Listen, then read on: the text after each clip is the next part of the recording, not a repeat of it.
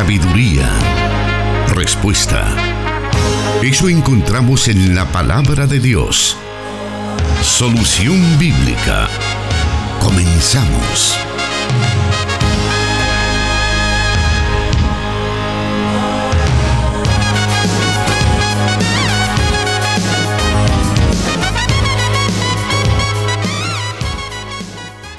Estamos convencidos que la gracia de Dios es la que nos permite estar nuevamente con usted en este día viernes, listos para aprender de la palabra de Dios a través de las diferentes preguntas que recibimos para que sean eh, respondidas a la luz de la palabra de Dios. Le damos la más cordial bienvenida a usted que ya está con nosotros sintonizándonos a través de las diferentes emisoras de radio que transmiten en vivo Solución Bíblica y también a través de las plataformas digitales, en este caso Facebook Live, en las páginas de Plenitud Radio, Solución Bíblica y Misión Cristiana Elimen Santa Ana. Le damos entonces la más cordial bienvenida y también a quien es el encargado de responder a cada una de sus preguntas, el pastor Jonathan Medrano. Bienvenido, pastor. Hermano Miguel, muchas gracias por acompañarnos, igualmente a todos los oyentes de las emisoras de Corporación Cristiana de Radio y Televisión que a las puertas de este nuevo fin de semana gustan sintonizar este programa, como su nombre lo indica, con la finalidad de responder a las inquietudes bíblicas de nuestros oyentes a través de los diferentes medios por los cuales ellos utilizan para trasladarnos esas interrogantes. Así que gracias por el privilegio de poderles servir y con la ayuda de Dios pues esperamos responder a cada una de sus preguntas. Permítame mencionarle cada una de las emisoras que están transmitiendo en vivo Solución Bíblica y desde Santa Ana, en los estudios de Plenitud Radio para Santa Ana y Sonsonate, estamos pues transmitiendo a través del 98.1 FM y enlazados con 100.5 FM Restauración para todo El Salvador. Asimismo, 540 AM la estación de la palabra. En San Miguel nos transmite también Restauración 1450 AM y en el occidente de Guatemala, nuestros hermanos de Cielo FM 89.1. A cada uno de nuestros hermanos que están pendientes de la señal y de transmitir este programa, un saludo muy especial y a toda su audiencia. Vamos a dar inicio a nuestro programa correspondiente a esta fecha y vamos a irnos a la primera pregunta de esta tarde, la cual nos dice de la siguiente manera. ¿Qué diferencia hay entre la providencia de Dios y la provisión de Dios? Nos preguntan. Bueno, la providencia divina es el medio por y a través del cual Dios gobierna todas las cosas en el universo. La enseñanza bíblica de la doctrina de la providencia afirma que Dios está en control absolutamente de todas las cosas. Esto incluye, por ejemplo, al universo en su totalidad, como el Salmo 103.19 lo dice. El Señor ha establecido su trono en el cielo su reinado domina sobre todos. También la providencia divina afirma que Dios está en control del mundo físico, como también el Señor Jesús lo dijo en el Evangelio de Mateo, capítulo 5, versículo 45. Él hace que salga el sol sobre malos y sobre buenos, y que llueva sobre justos e injustos. Pero también el control y la providencia de Dios está en los asuntos de las naciones. El Salmo 66, versículo 7 dice, con su poder gobierna eternamente, sus ojos vigilan a las naciones.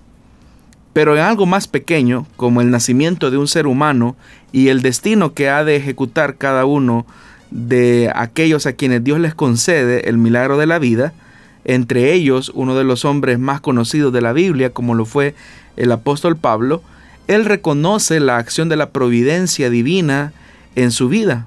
En Gálatas capítulo 1 versículo del 15 al 16 dice, Dios me había apartado desde el vientre de mi madre y me llamó por su gracia. Y cuando él tuvo a bien revelarme a su Hijo para que yo lo predicara entre los gentiles, no consulté con nadie. Alguien también podría decir, ¿y qué de los fracasos o de los errores que se cometen en la vida, la providencia de Dios tiene algo que decir acerca de eso. bueno, en el cántico que María eh, entona en el Evangelio de Lucas en el capítulo 1, versículo 52, dice, de sus tronos derrocó a los poderosos, mientras que ha exaltado a los humildes. Esta doctrina de la providencia de Dios se opone directamente a la idea de que el universo corre sin ningún objetivo o que es eh, dirigida por el destino o la casualidad. De hecho que el propósito o la meta de la providencia divina es que la voluntad de Dios sea establecida. Para asegurar que sus propósitos sean cumplidos, Dios gobierna todos los asuntos del hombre y obra a través del orden natural de las cosas. Las leyes naturales son nada más que una representación de un Dios soberano que gobierna todo el universo. Las leyes naturales, estimados oyentes, no poseen poder inherente ni obran de manera independiente. Las leyes de la naturaleza son las reglas y los principios que Dios ha establecido para determinar cómo se desarrollarán las cosas. esto, esto ocurre también en el plano de las decisiones humanas. En un sentido muy real, no somos libres de escoger o actuar fuera de la voluntad de Dios. Todo lo que hacemos y todo lo que elegimos en realidad está en plena conformidad con la voluntad de Dios. Y por escandalosa que pueda ser la afirmación, aún nuestras decisiones pecaminosas, Dios las permite para cumplir sus propósitos. El mejor ejemplo de esto es cuando José, hablando con sus hermanos, él les, dice que su actuación ha sido mala y sin embargo esa actuación mala Dios la utilizó para cumplir sus planes. Génesis capítulo 50 versículo 20 dice, es verdad que ustedes, que ustedes pensaron hacerme mal, pero Dios transformó ese mal en bien para lograr lo que hoy estamos viendo, salvar la vida de mucha gente. Al final de todo esto, como podemos ver en el caso de José, es Dios el que controla nuestras decisiones, nuestras acciones. Él lo hace de tal manera que esto no viola nuestra voluntad propia, ni tampoco invalida la realidad de nuestra decisión o tampoco invalida la realidad de nuestra responsabilidad frente a las decisiones que tomamos. Siguiendo en el caso de José, por ejemplo, cuando él se da a conocer a sus hermanos, en el libro de Génesis, en el capítulo 45, versículo 5, dice, pero ahora, por favor no se aflijan más ni se reprochen el haberme vendido, pues en realidad fue Dios quien me mandó delante de ustedes para salvar vidas. Notemos cómo José es capaz de discernir que a pesar de que el pecado de traición de los hermanos de José es bastante grave, José tiene la capacidad de discernir que detrás de esa acción pecaminosa y malvada había un propósito soberano de Dios que al final cumplió los designios y los propósitos que él de antemano había predeterminado con José. A eso se refiere también el libro de los Proverbios cuando en el capítulo 21, versículo 1 dice, en las manos del Señor el corazón del rey es como un río. Sigue el curso que el Señor le ha trazado. La doctrina de la providencia, estimados hermanos, puede resumirse de esta manera.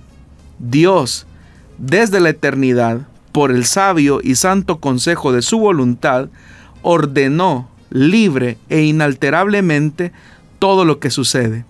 Sin embargo, esto que Dios hizo o esto que Dios determina no implica que Él sea, por ejemplo, el autor del pecado como alguien pudiese pensar ni hace violencia tampoco a la voluntad individual de cada ser humano, sino que de la manera más correcta, Dios le permite al ser humano que tenga la capacidad de decidir voluntariamente frente a aquellas situaciones específicas en las que debe de tener una determinación puntual.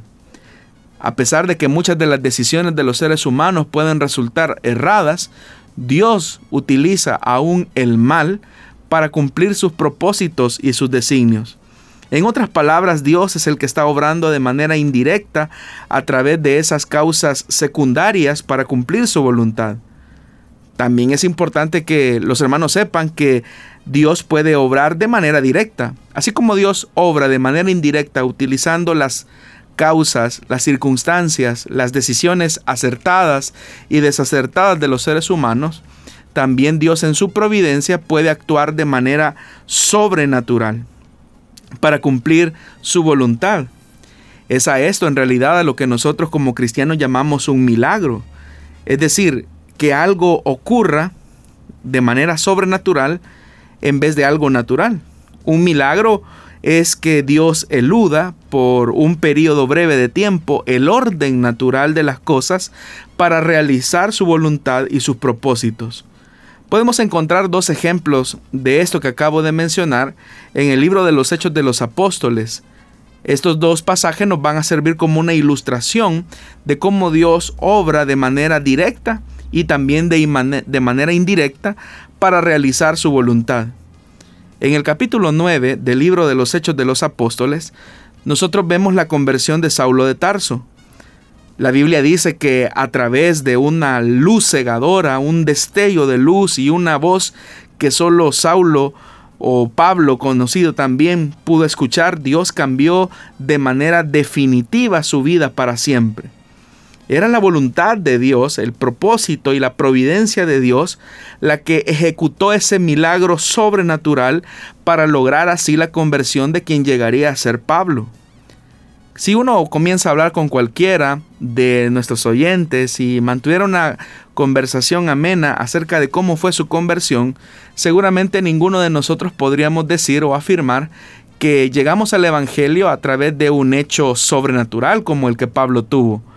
A ninguno quizás de nosotros nos absorbió una luz cegadora y escuchamos audiblemente al Señor llamándonos a la conversión.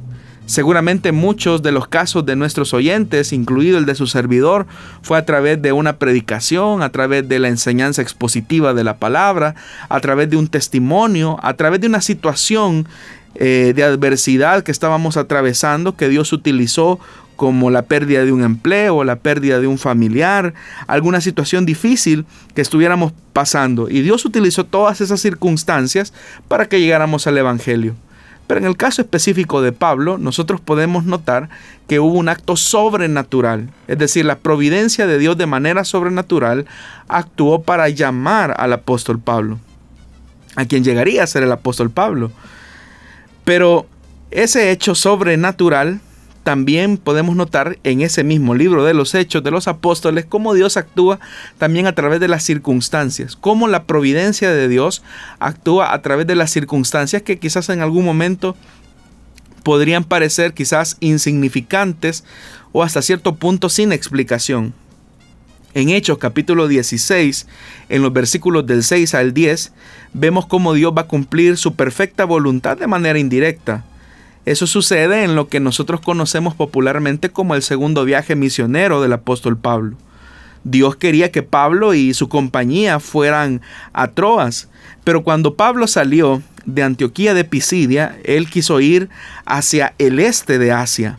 La Biblia dice en repetidas ocasiones que el Espíritu Santo le prohibió predicar la palabra en Asia. Y luego ellos quisieron ir al oeste, a Bitinia, pero el Espíritu de Cristo les impidió que fueran a ese lugar. Por lo tanto, terminaron yendo a Troas, como también la Biblia nos lo especifica. Ahora, cuando uno lee esto, y especialmente quienes escriben, eh, Lucas quien escribe el libro de los Hechos de los Apóstoles, lo hace de manera retrospectiva, hubo un momento quizás en el que ellos se hicieron la pregunta de por qué razón no pudieron ir a, a Bitinia, por ejemplo, o por qué no pudieron ir también a la parte este de, Asia. Y ante esas posibles preguntas e interrogantes que ellos se, eh, se pudieron haber hecho, detrás, muy detrás de eso, al final el escritor del libro de los Hechos de los Apóstoles tiene que decir que el Espíritu Santo se los impidió. Es decir, las circunstancias muchas veces que no logramos explicar, al final siempre sirven para los propósitos eternos de Dios. Eso fue lo que ocurrió por ejemplo, en el caso del apóstol Pablo, aún los sucesos malos, como por ejemplo citando la traición de Judas que condujo al martirio de nuestro Señor, la maldad y el pecado de Judas, el Señor, por ejemplo, lo utilizó para sus propósitos de redención. Esto nos describe que al final de cuentas es el Señor quien tiene el control de todas las cosas.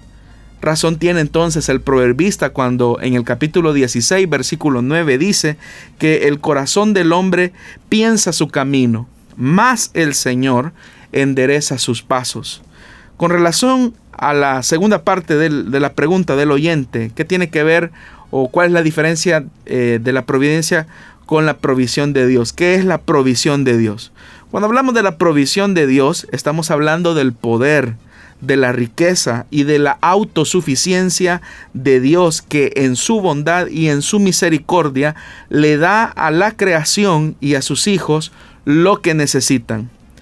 En la oración del Padre nuestro, el Señor Jesús nos enseña que nosotros debemos de pedir por la provisión diaria, pues eso refleja nuestra dependencia absoluta en Dios y afirma que nosotros obviamente tenemos una conexión íntima con Él.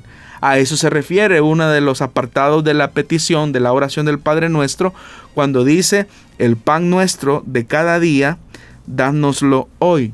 Es decir, es la petición del creyente quien está solicitando a Dios su provisión de acuerdo a la dependencia que el cristiano establece con Dios.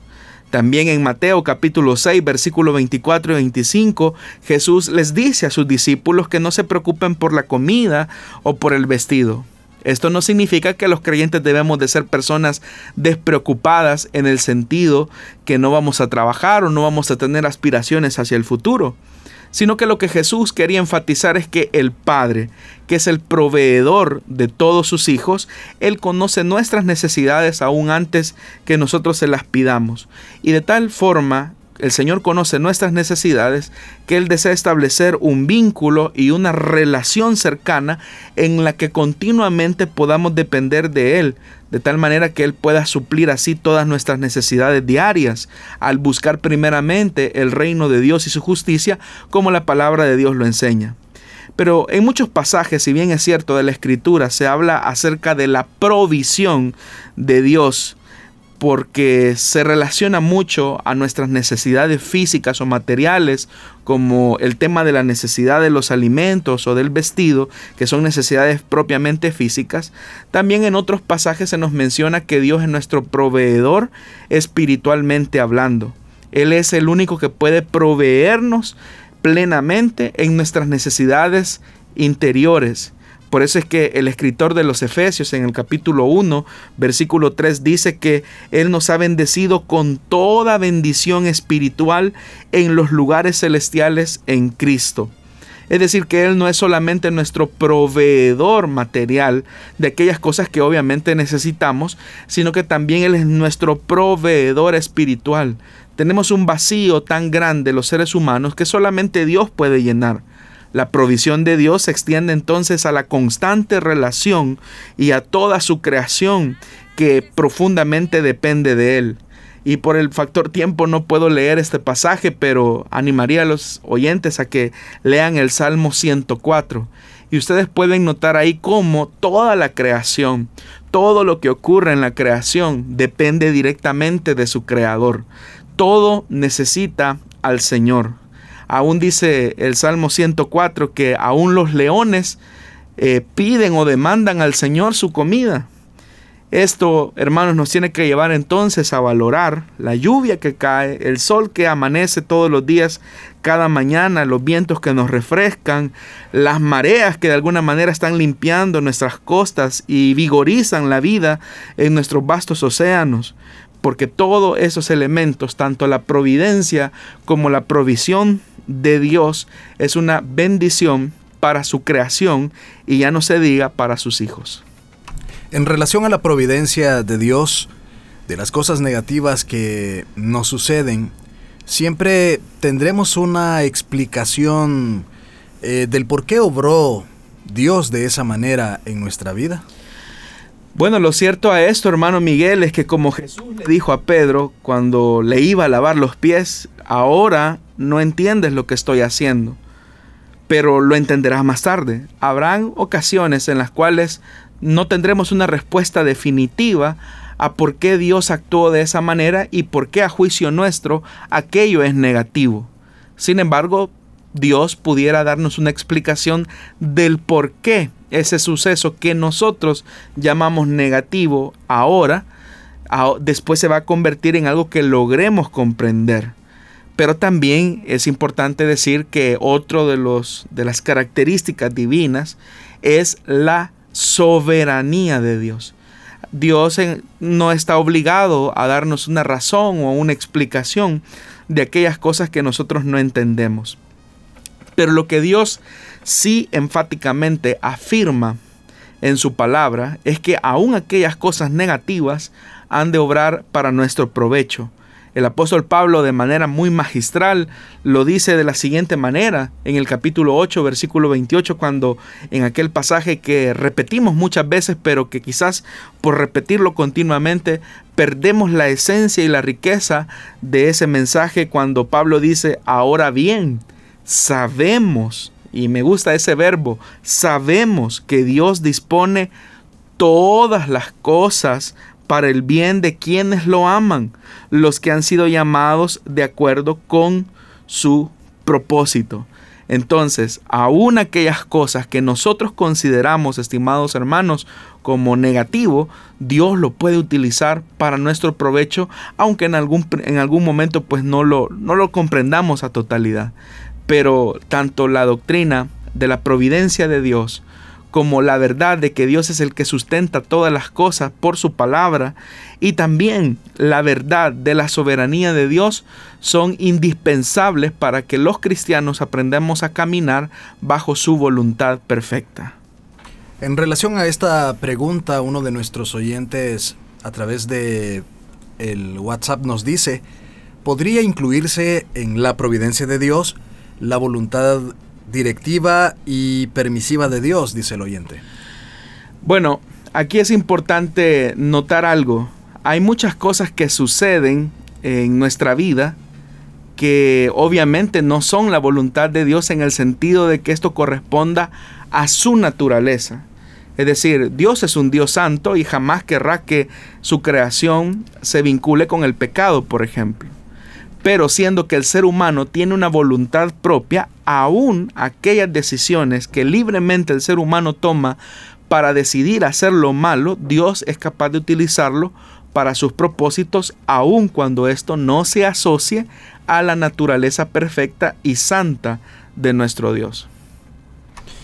Muy bien, eh, bueno, algunas personas también podrían de repente pensar que eh, hablar de la providencia de Dios, hablar de la voluntad perfecta de Dios y que cualquier cosa que pasa, ah, principalmente cuando son cosas negativas, pueden decir que las personas toman esto como una eh, forma de aliviar la situación grave que les ha pasado y decir, bueno, fue la voluntad de Dios que así fuera, pero es como una eh, cristianamente tal vez una forma de aliviar esa situación. No sé si nos puede decir algo sobre eso.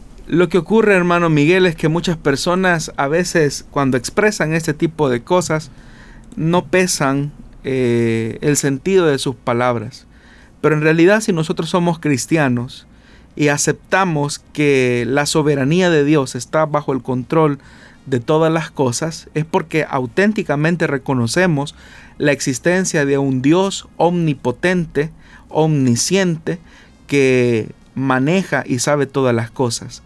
Si por ejemplo como cristianos no aceptáramos la verdad bíblica de la providencia de Dios, entonces la fe que decimos tener en ese ser trascendente deja de ser una fe con fundamento porque ese ser entonces no tendría el control de todas las cosas. Lo que hace a Dios ser Dios es que Dios trasciende nuestro tiempo y nuestro espacio y tiene el control de todas las cosas. Si nosotros no creemos esa verdad, entonces nuestra fe está fundamentada en una superficialidad de una emoción momentánea, por ejemplo. Entonces Dios tiene el control de todas las cosas, aún de las cosas que a nuestro juicio son negativas, pero que Dios en su bondad y en su misericordia puede utilizar para nuestro provecho.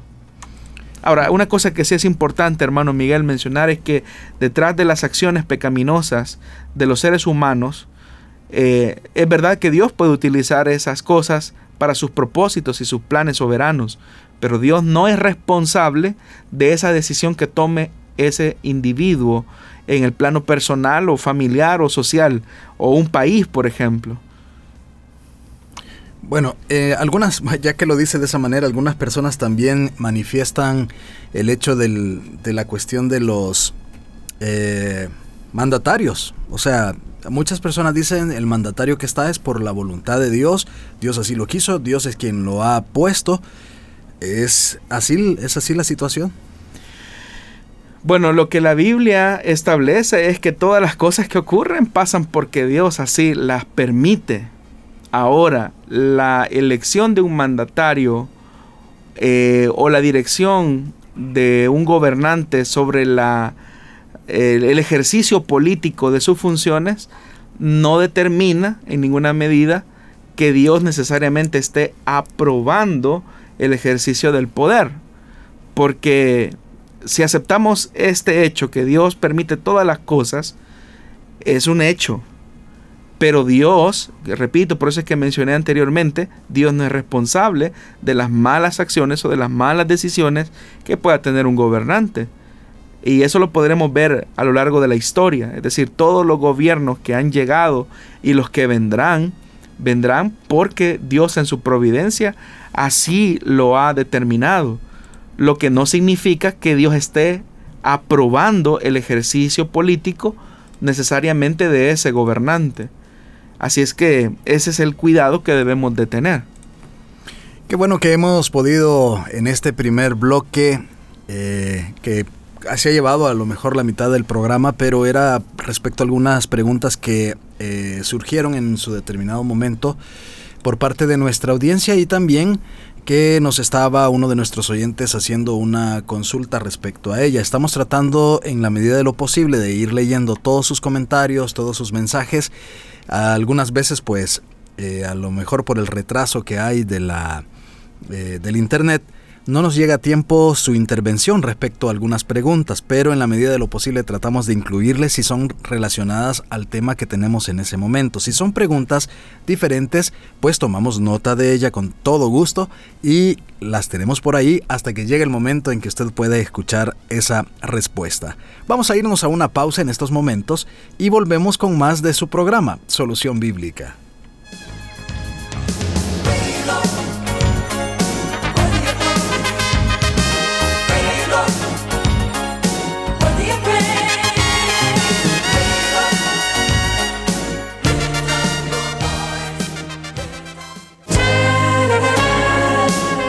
La sabiduría y el conocimiento. Solución bíblica.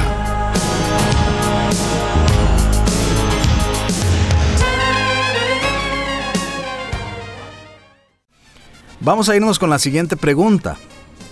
Y esta dice así. ¿Por qué las personas cristianas debemos privarnos de tomar vino o alguna otra bebida que contenga alcohol? Cuando Jesús tomó vino con sus discípulos, nos dice nuestro oyente.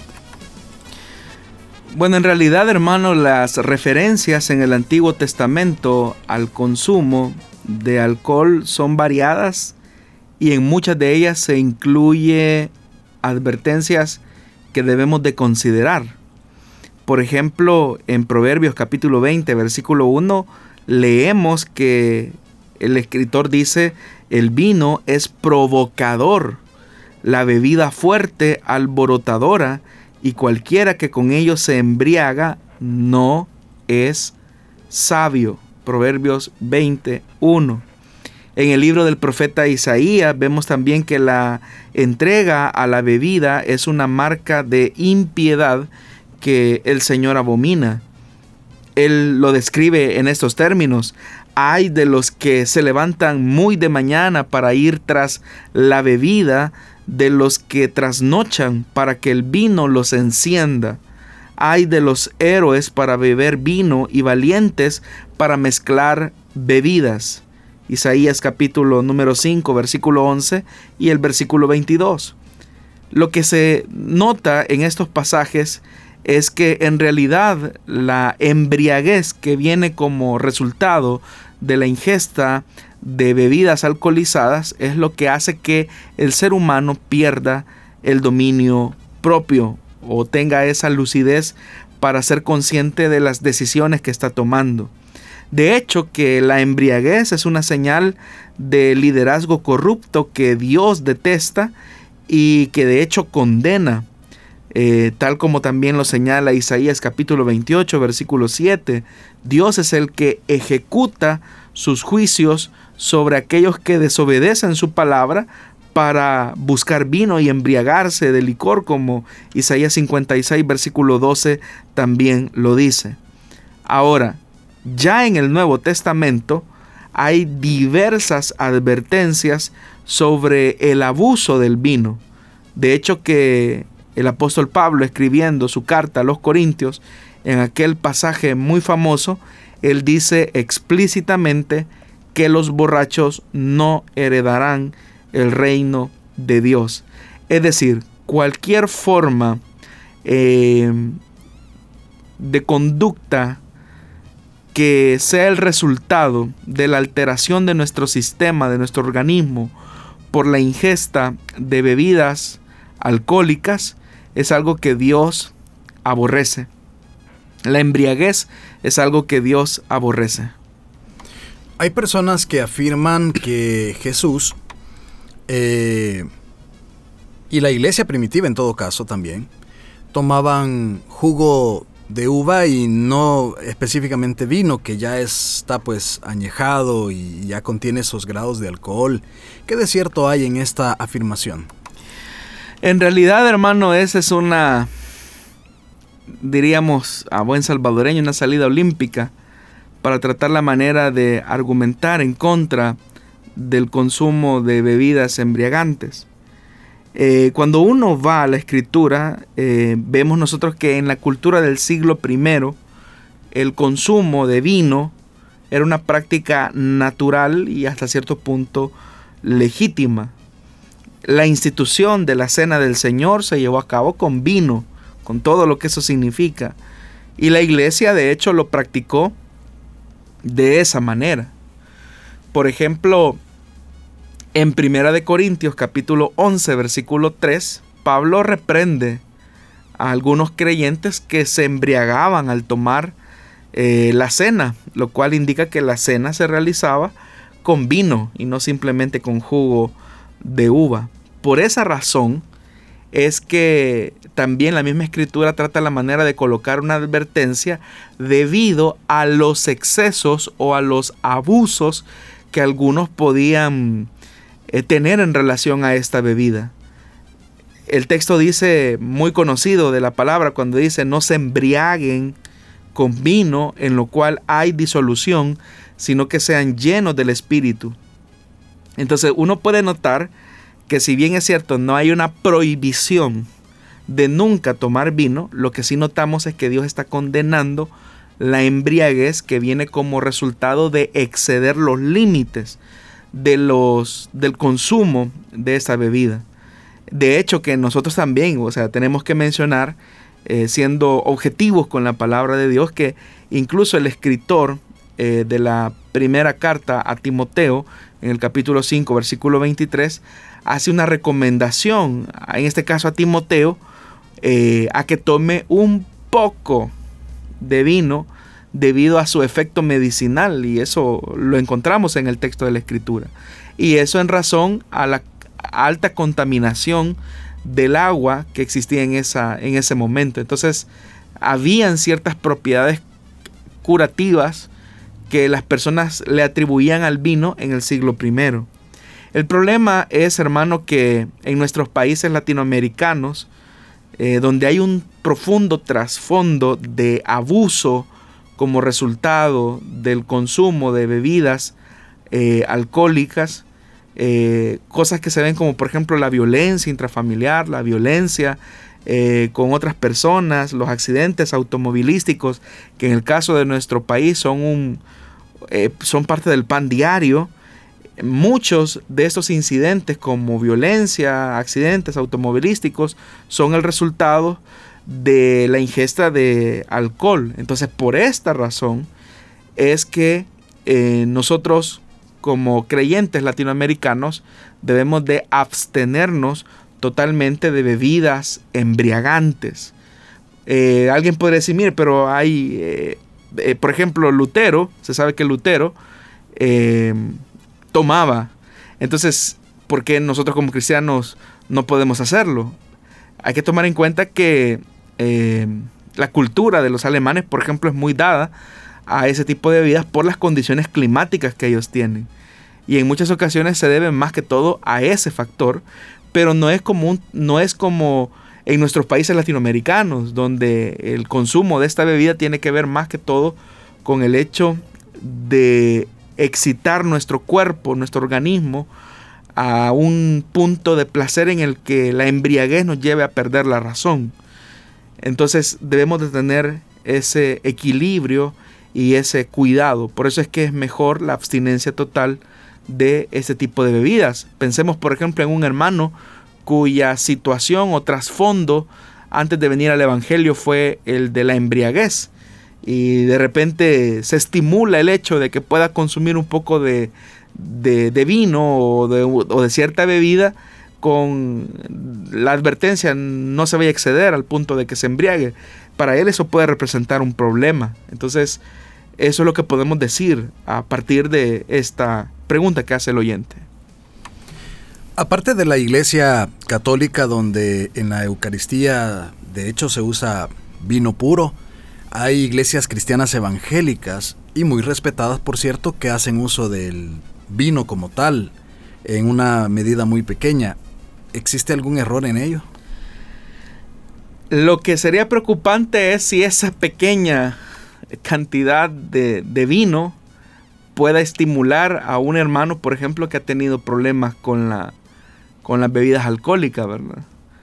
Em, yo recuerdo haber leído la biografía de un pastor que precisamente antes de venir a Cristo su problema había sido las bebidas embriagantes. Cuando llega el Señor, va creciendo y va madurando en la fe y Dios lo llama al ministerio. En la iglesia que él dirigía, eh, la práctica era celebrar la cena del Señor con vino, vino, vino. Entonces, pero creo que él tenía como dos o tres servicios los días domingos y no sé si era eh, el primer domingo de cada mes o el último domingo de cada mes donde se celebraba en esa iglesia la cena del Señor, en los dos o tres cultos que él tenía, según leía. Pero solo e-, ese hecho de, estar tomando, o sea, esa pequeña cantidad, él lo manifiesta así claramente, que a él le estimulaba eh, a querer eh, incrementar la, cantidad de vino y eso definitivamente que, que lo colocaba en una situación de mucho riesgo, de mucho peligro. Entonces, como cristianos, la pregunta sería, ¿para qué exponernos a un peligro innecesario, especialmente cuando el contexto y el trasfondo de, de, nuestra Latinoamérica es muy dado a la embriaguez? Entonces, eh, son de las cosas que tenemos que considerar.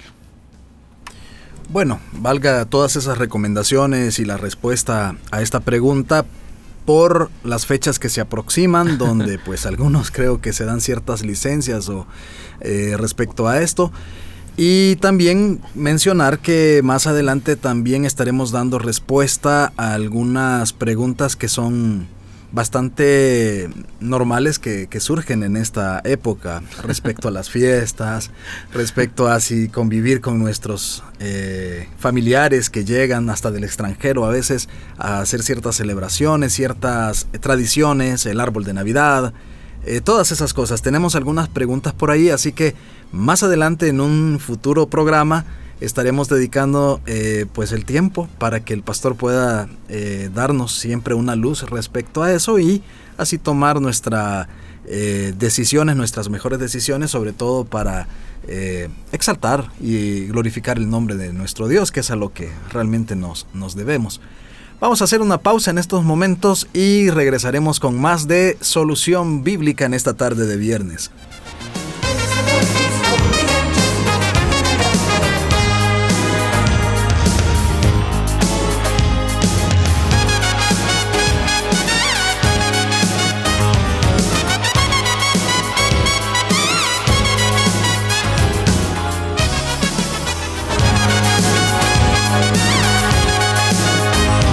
Respuesta a sus preguntas aquí, en Solución Bíblica.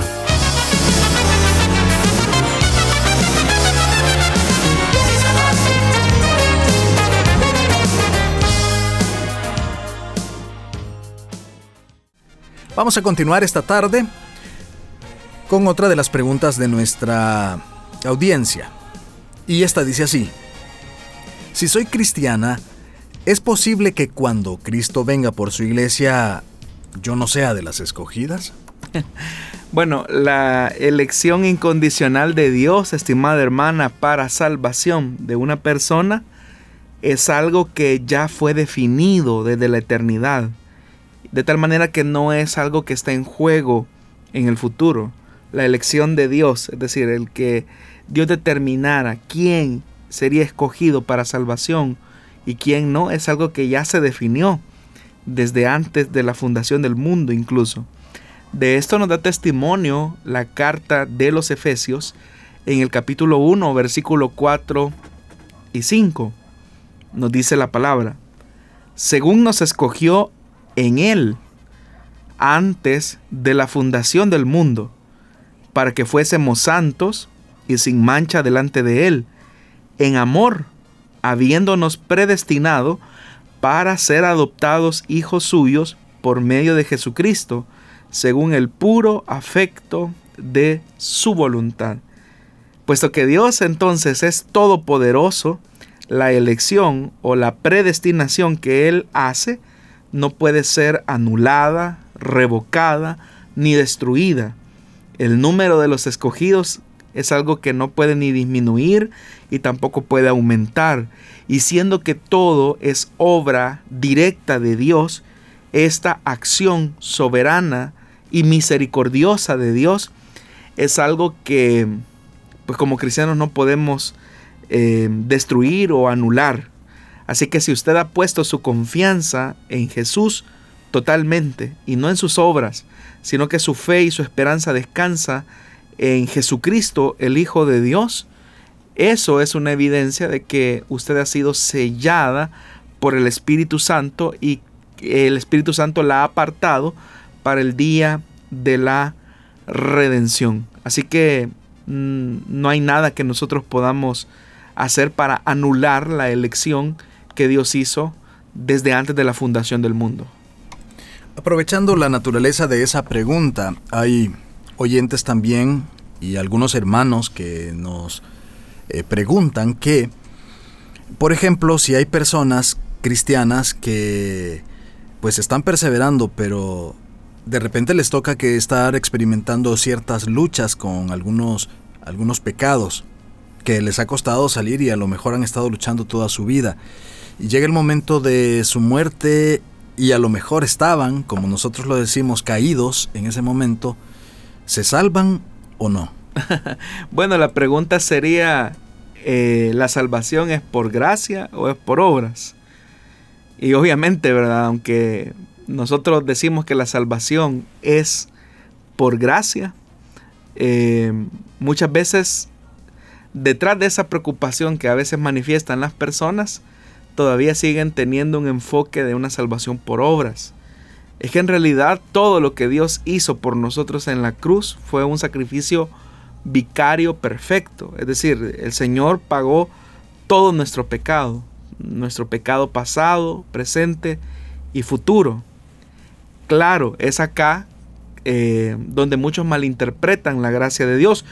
Y de hecho que en la época de Pablo ya habían algunos que malinterpretaban la gracia y la misericordia de Dios, porque algunos quizás decían, bueno, vamos a pecar más para que la gracia sobreabunde aún más. Y Pablo les tiene que decir, bueno, a los tales es justa su condenación, ¿verdad? Porque hay que entender que somos salvos del pecado. Sin embargo, existe la realidad que hay personas que estando en una situación de pecado, siendo creyentes nacidos de nuevo, mueran y, estén en, esa condición de pecado. El apóstol Pablo, por ejemplo, cuando habla a la iglesia de Corinto, cuando escribe a la iglesia de Corinto, y él habla de que hay personas que han tomado indignamente la cena del Señor, él, lo dice claramente. Algunos eh, están enfermos, otros están debilitados y otros incluso, dice Pablo, ya duermen. Es decir, que eh, dormir ahí es una referencia a morir, pero murieron por haber pecado al tomar indignamente la cena del Señor. Entonces, ese es un ejemplo de una persona que muere estando en esa situación.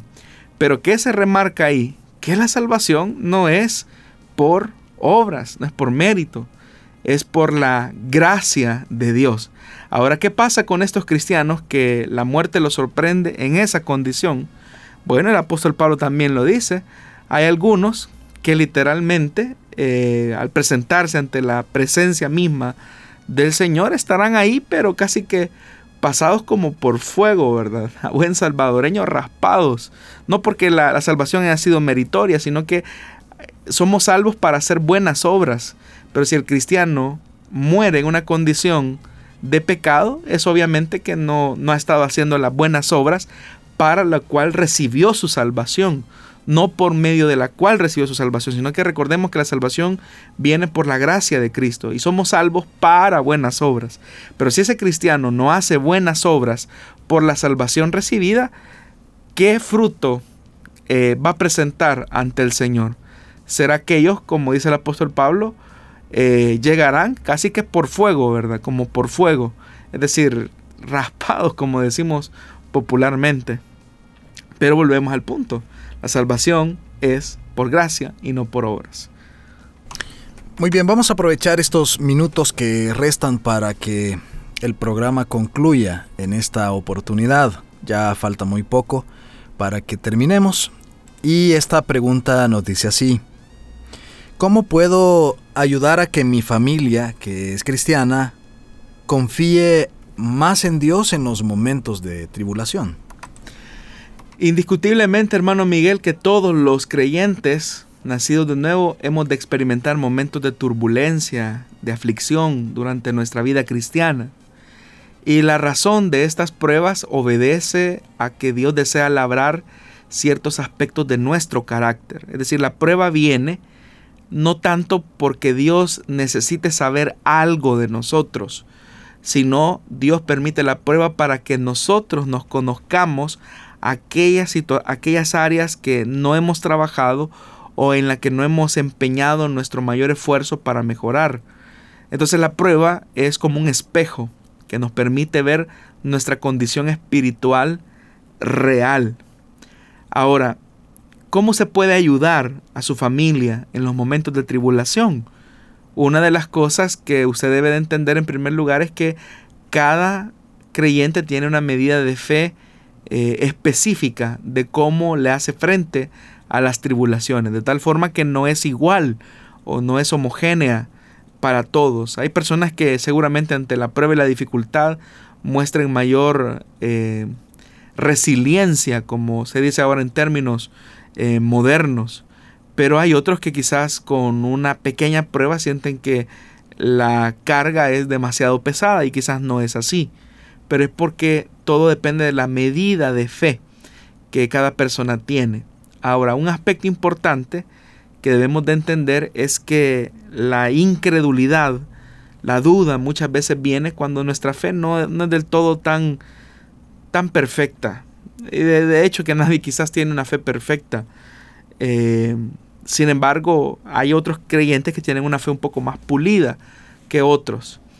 Entonces, lo que usted tiene que hacer es que su vida marque la confianza em, de la que sus miembros de la familia deben de tener. Si usted tiene una plena seguridad en que Dios los va a sacar adelante en medio de la aflicción, eh, de verdad viva esa fe y transmita eso a sus seres queridos para que cuando ellos le vean a usted con esa templanza que debe de caracterizar a los creyentes en medio de la aflicción, ellos puedan encontrar una fuente de inspiración en su vida. Eso no significa que usted no, nunca vaya a atravesar miedo o temor o duda, sino que su vida puede ser el instrumento de inspiración para que su familia también coloque su confianza de manera más firme en las promesas que Dios ha hecho en su palabra. Estamos por finalizar el programa de hoy y agradeciendo siempre a todos los hermanos, los oyentes que están pendientes de enviarnos sus mensajes a través de las redes sociales, en el caso de Facebook Live, en las páginas que he mencionado, también por escribirnos a través de WhatsApp, tanto al de restauración como al de nosotros acá en Plenitud Radio. Todos estos mensajes nos están llegando, los estamos leyendo, si hay preguntas las estamos tomando también para ponerlas en la lista Vemos también sus comentarios y eh, con el pastor también él ve sus comentarios en las redes sociales, le hacemos llegar a aquellos que nos que, recibimos por el WhatsApp. Así que tenga la certeza que todos sus mensajes eh, están siendo leídos y en su momento si ellos tienen una pregunta para este programa pues vamos a estarles dando eh, respuesta. Así que siga comunicándose con nosotros.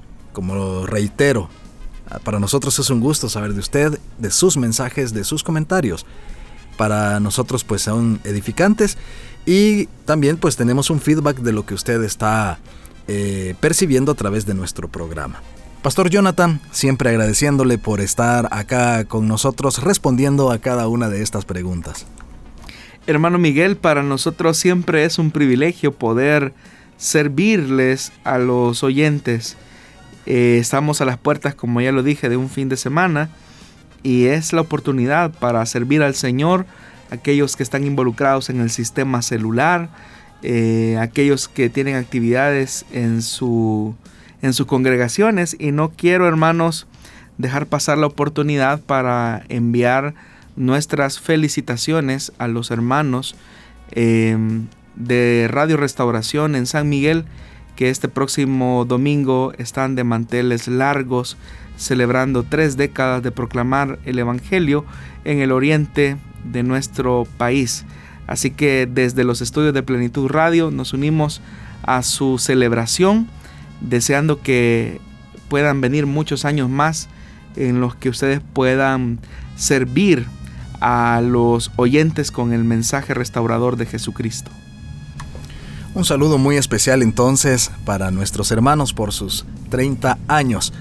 Llegamos hasta acá con el programa. Le invitamos para que vuelva a sintonizarnos el otro martes en vivo a las 5 de la tarde hora del Salvador y también el viernes a la misma hora. Y así juntos continuar aprendiendo de la palabra de Dios. Muchísimas bendiciones.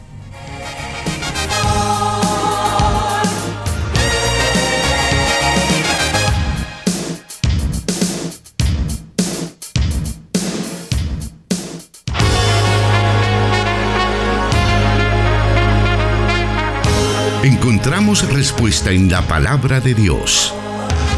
Solución bíblica. Hasta el próximo programa.